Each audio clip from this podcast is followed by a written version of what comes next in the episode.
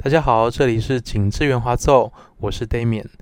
景致圆滑奏 Podcast 第三集，这次我们请到了特别来宾，而且第一次请我们就请到了真正重量级的人物。这位也是我从小的偶像，他除了能写诗、能做剧场，而且都做得有声有色之外，他也曾经在电影界走出一片天来。但是给我最深刻的印象是他多年前曾经导演过歌剧。而且在我看过这么多现场的歌剧来说，是一次非常特别的经验。到多年之后，还是让我津津乐道。现在就让我热烈欢迎红红导演。Damian 你好，你好，呃，听众朋友大家好，我是红红。非常感谢导演今天播出这个时间。导演最近呃有哪些新的计划可以跟我们说一下吗？最近就是我的出版社黑眼睛出了一本爵士诗选，是我编了一年多的产物嘛。对。然后我现在我也在规划我们剧团，呃，二零二一年的一些活动，包括我自己在七月会有一出跟我的儿子一起合作的儿童剧场，叫《春风小小孩》的制作，现在也开始进行。嗯哼。所以现在正在呃，就是制作的准备。那接下来会呃是在七月演出，所以大概什么时候我们可以看到这个宣传的讯息呢？诶，可能到四五月才会出来，但是我们的筹备工作中，包括剧本的撰写啦，呃，还有一些前期的设计的开会讨论已经开始了。哦，OK，嗯，那所以四五月的时候呢，我们就可以看到相关的宣传，对，然后还有售票。对不对？对，其实就是呃，大家关注台北市儿童艺术节，大概就会看到我们的消息。OK，或者是看剧团的粉丝专业吗？对啊，黑眼睛跨剧团的粉丝专业，或者看我的个人脸书也可以啦。好，我想这个喜欢剧场或是文学的朋友，应该、嗯、呃，可能很早就追踪这些粉丝专业了，所以记住要在四五月的时候特别稍微看一下。那接下来有这些很重要的。活动，那今天呢，我们要讨论一下呢，就是因为红红导演除了做过这个电影，然后做过舞台剧，嗯、他显然都跟音乐有非常深刻的连结。嗯，那之前呢，除了有做过歌剧，现在在近几年显然非常喜欢爵士。我看到有那个这个很不错的酒店有邀请您去做这个诗。相关的活动，那在这个部分呢，您也是带入您喜欢的爵士这样子，对，OK，所以呢，我们今天会稍微来看一下这个您跟音乐的渊源，那还有就是说，比如说您是怎么样接触到音乐，嗯，那音乐在您的作品当中带来什么样的影响，嗯，等等的。那我想请问一下，那个您的音乐养成啊，嗯，是怎么样开始跟音乐建立关系？嗯，早期应该是听什么样的东西呢？嗯，其实我们家就我算是外省第二代吧，哈，那我们家也算是小康之家，所以从小并没有纵容小孩子玩乐的 这个氛围，哈，所以在家里面我们其实不太会听音乐的，哦。那我自己音乐的真正的启蒙，但除了我妈妈平常会唱唱老歌之外了哈，音乐真正的启蒙大概就在国中国一的时候，我们的呃那时候我们的国文老师，他其实年轻，刚从师大毕业哈，孙老师。呃，因为我们的课堂上有教到余光中的诗，所以呢，他就带了一个老，带了一个唱盘，带了一张唱片，就是杨贤的《中国现代民歌集》。那时候刚刚出版没多久，那里面有几首杨贤用余光中的诗谱成的歌，他就课堂上放了几首，然后就让我觉得非常的兴奋，就哎，原来诗可以被谱成这么好听的歌曲，所以我就用我自己存的零用钱去买了生平第一张唱片，黑胶唱片。好，就是中国现代民歌集，然后带回家。但因为我刚刚讲过，我们家并没有听音乐的氛围，所以其实是我躲在有唱机的房间里面，有唱盘的房间里面，把门关起来，放的超级小声，哇，自己在那边偷偷在听，这样是那样开始的。当然到后来就是呃，到了接下来大概就是到大学时代吧，啊，呃，自己开始听。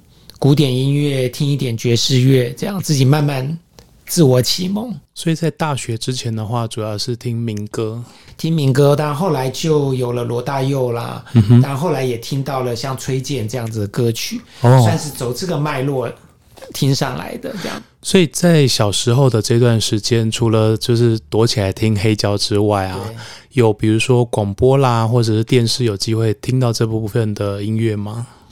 电视大概只有看看五等奖吧，但那时候也没有很喜欢。OK，就是我也我并不喜欢当时的流行音乐，不管是西洋的或者是台湾的、日本的。日本的也没有，那时候也没有喜欢。OK，对，但是反而到大学时候，由于整个眼界打开，耳界也打开了，嗯哼，就开始听非常多很杂的音乐，就什么都听，一股脑的乱听。啊，从爵士乐到自由爵士，到当代的实验音乐，到电影配乐、世界音乐、古典音乐、爵士乐，其实都在听。但是就可以说也没有这样的养成环境了。但是就是因为。呃，应该说我对文学艺术的兴趣还是从文学开始，嗯，然后到后来高中的时候，因为开始接触表演艺术，嗯，看一些戏，看一些舞蹈，然后后来自己跑去云门的补习班学跳舞，哇，学跳现代舞，这样学了两年，本来想考舞蹈系，就进了戏剧系，啊，这也是阴错阳差，因缘际会，各种。呃，荒谬的偶然造成的结果。哇，真的很厉害。那所以学舞蹈也学了一段时间。对，当然那时候就跟音乐有一个算是肉身的短兵相接的经验。所以舞蹈啊，我其实有点好奇啊，像那个时候学的舞蹈，您觉得在剧场的肢体上面是不是带来很大的帮助啊？对呀、啊，就是我对于在舞台上移动这件事情。有很大的兴趣，但当然就是后来发现说，剧场可以把我对舞蹈跟文学的兴趣合在一起。它又有文本，它又有很多的舞台的画面可以去经营。OK，就好像是我的归宿吧。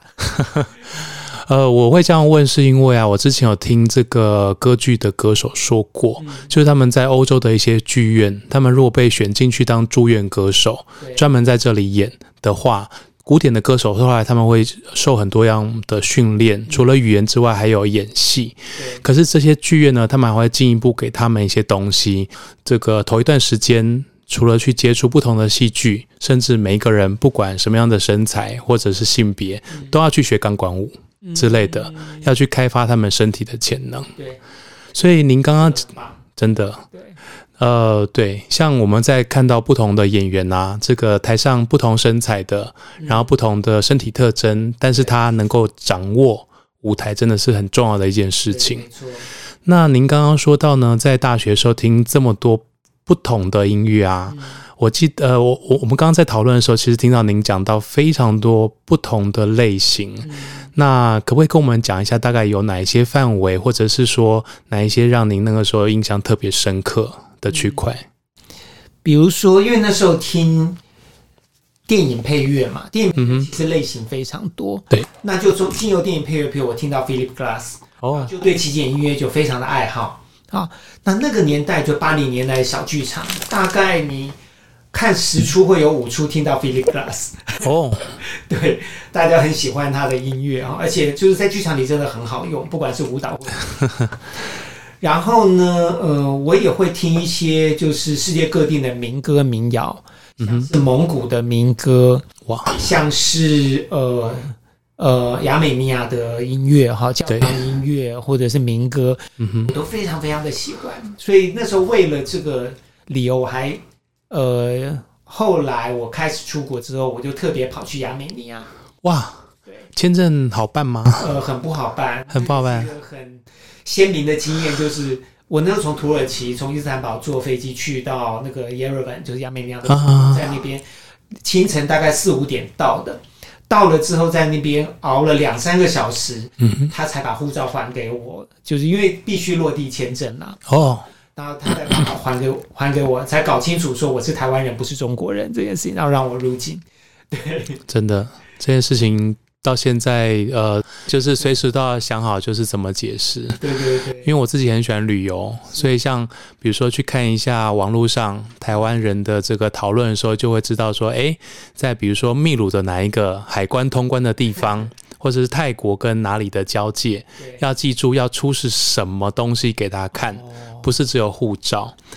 对，你讲这个通关，就是呃，如果通常你坐飞机问题比较小。对，可是像我那时候，比如说我第一次去希腊，我是从意大利那边坐一个夜船，渡船坐到希腊北边，然后那边的海关通常他根本根本不知道你是谁呀、啊，你是什么护照，也是搞了半天这样精疲力竭。对啊，有一些那种比较小的官啊，嗯、然后他们可能看到的亚洲人有时候就已经很少了。对，然后看到台湾人真的是非常难以解释。嗯、对，所以我记得我那时候去巴尔干半岛啊，哦、然后我就是因为我是从 Helsinki，然后一路走了大概五个半月，嗯、走陆路，然后 所以我要经过非常多的通关之外，虽然那个都是欧盟或者是准，是。就是。准用申根签证对。比较 OK，可是有些地方真的是不行。嗯，所以像巴尔干半岛，比如说我们有时候要去，比如说自己坐客运从甲国进到乙国的时候啊，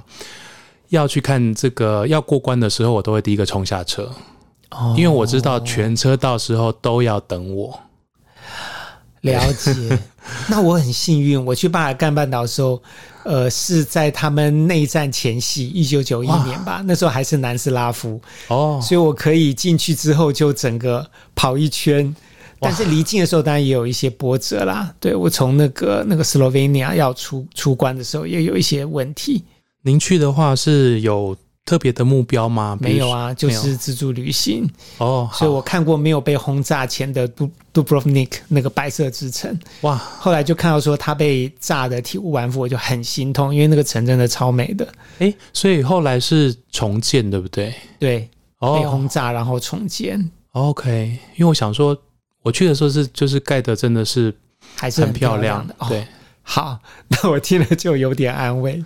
对，他们应该。很清楚说这个观光的重要性，不过他们也在乎一些历史文物的保存啦。是，对，嗯，所以呃，而且杜呃杜布罗夫尼克那个时候给我的印象就是还蛮贵的。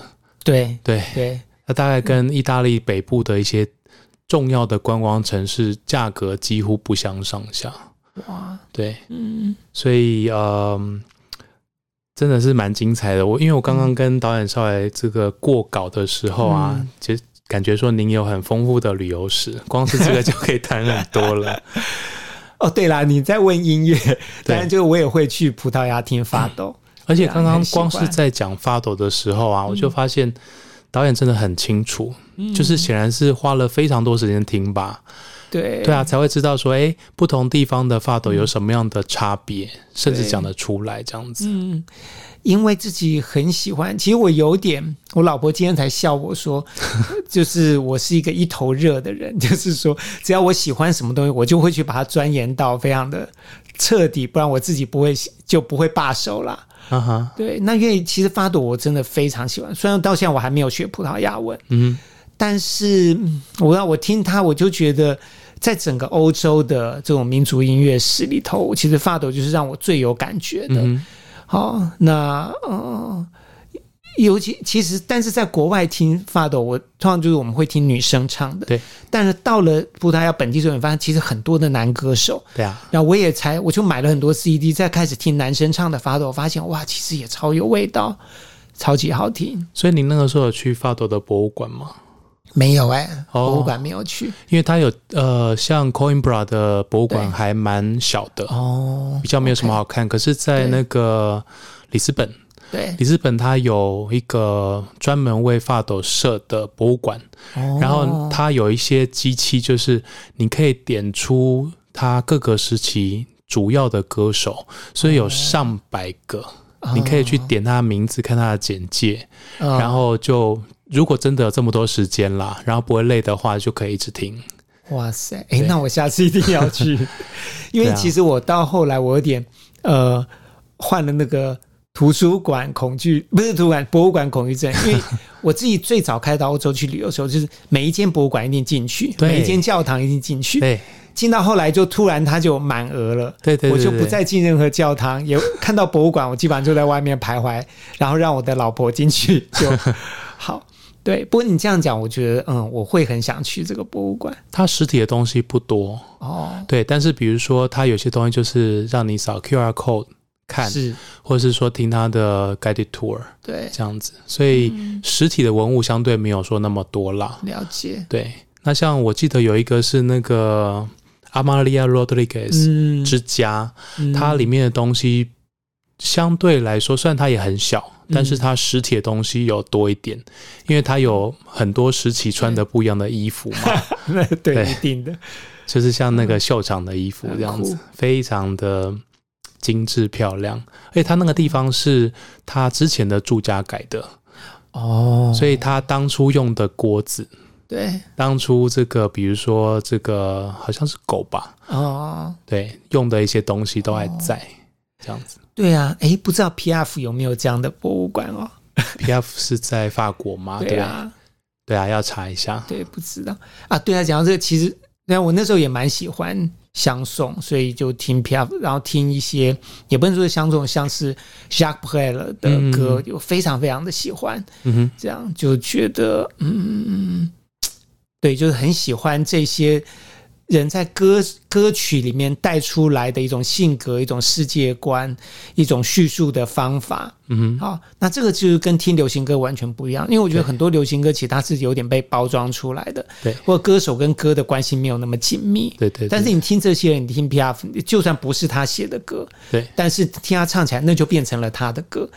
不会也是，当然因为他是一个写创作型的歌手嘛，啊，他就像罗大佑啊、崔健一样，他们自己写自己的歌，然后那种个性就非常的鲜明，就让人很着迷。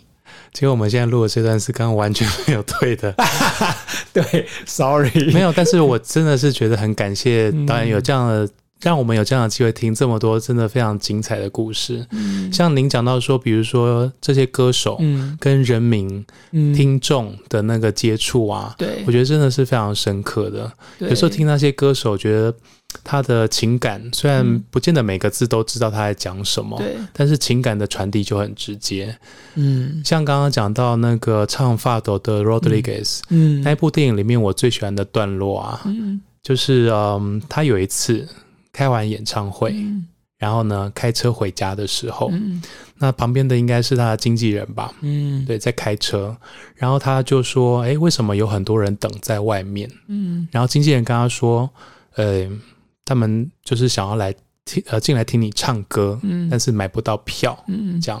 哇，那我记得那个是一个渔港，这样，嗯、所以呢，他就叫他开到港口边停下来，嗯、然后就站出来唱。嗯”唱了好几首，嗯，然后你就看到月光下很多渔船这样子，就是起起伏伏在水面上，嗯，然后大家在听歌的这一段，这段我觉得很感动。对呀，好，好棒。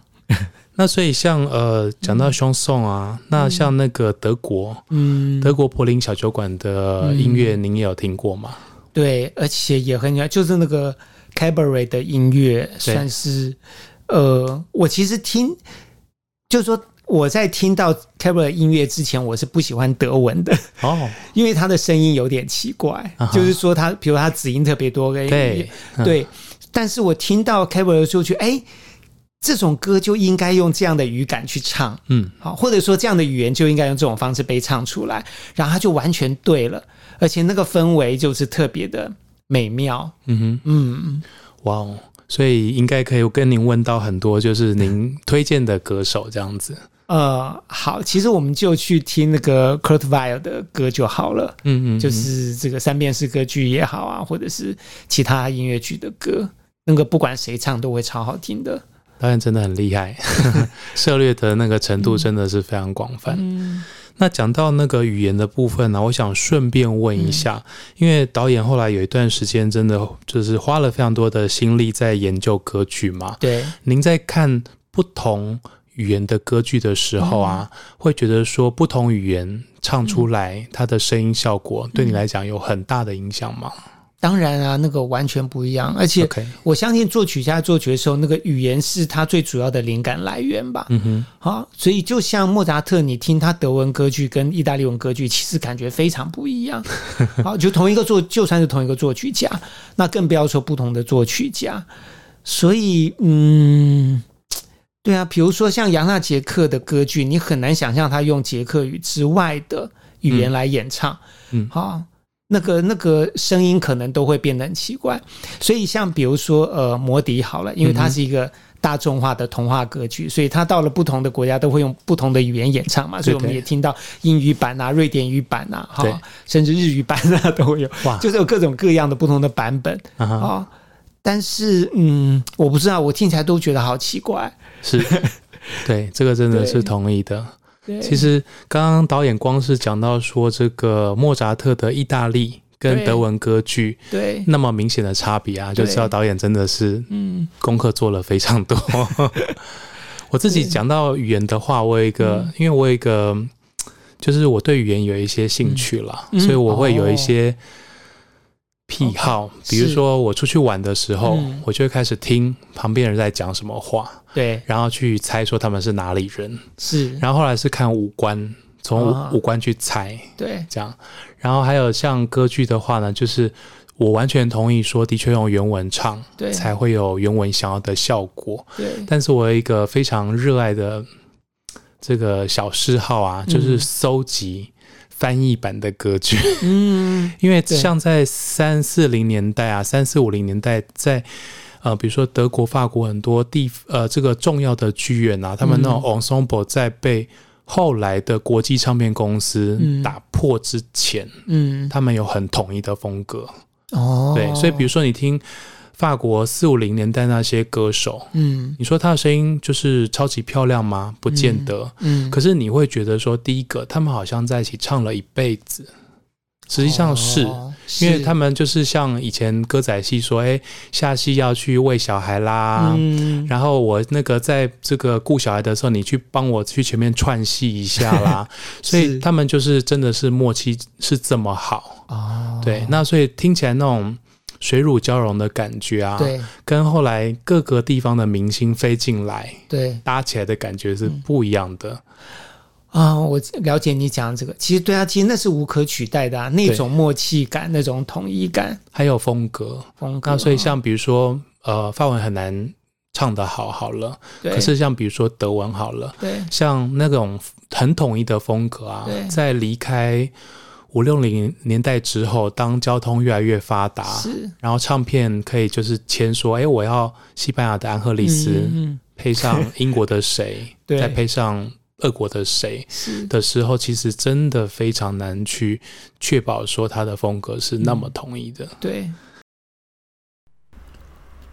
这一次访问导演的第一部分当中聊得很愉快，导演学识渊博，乐于分享，而且讲起他所喜爱的事物的时候，有一种很可爱的热情，所以。本来要讲的是他如何给自己音乐上的养成，结果讲着讲着，讲到我自己也很喜欢的发抖，讲到他喜爱的双颂跟柏林小酒馆音乐，结果越聊越远。我贪心的问了许多原本讲纲上面没有提到的问题，那甚至后来我们讲起了旅游经，但是可以跟偶像近距离接触，当然是要贪心的把握住每一个机会。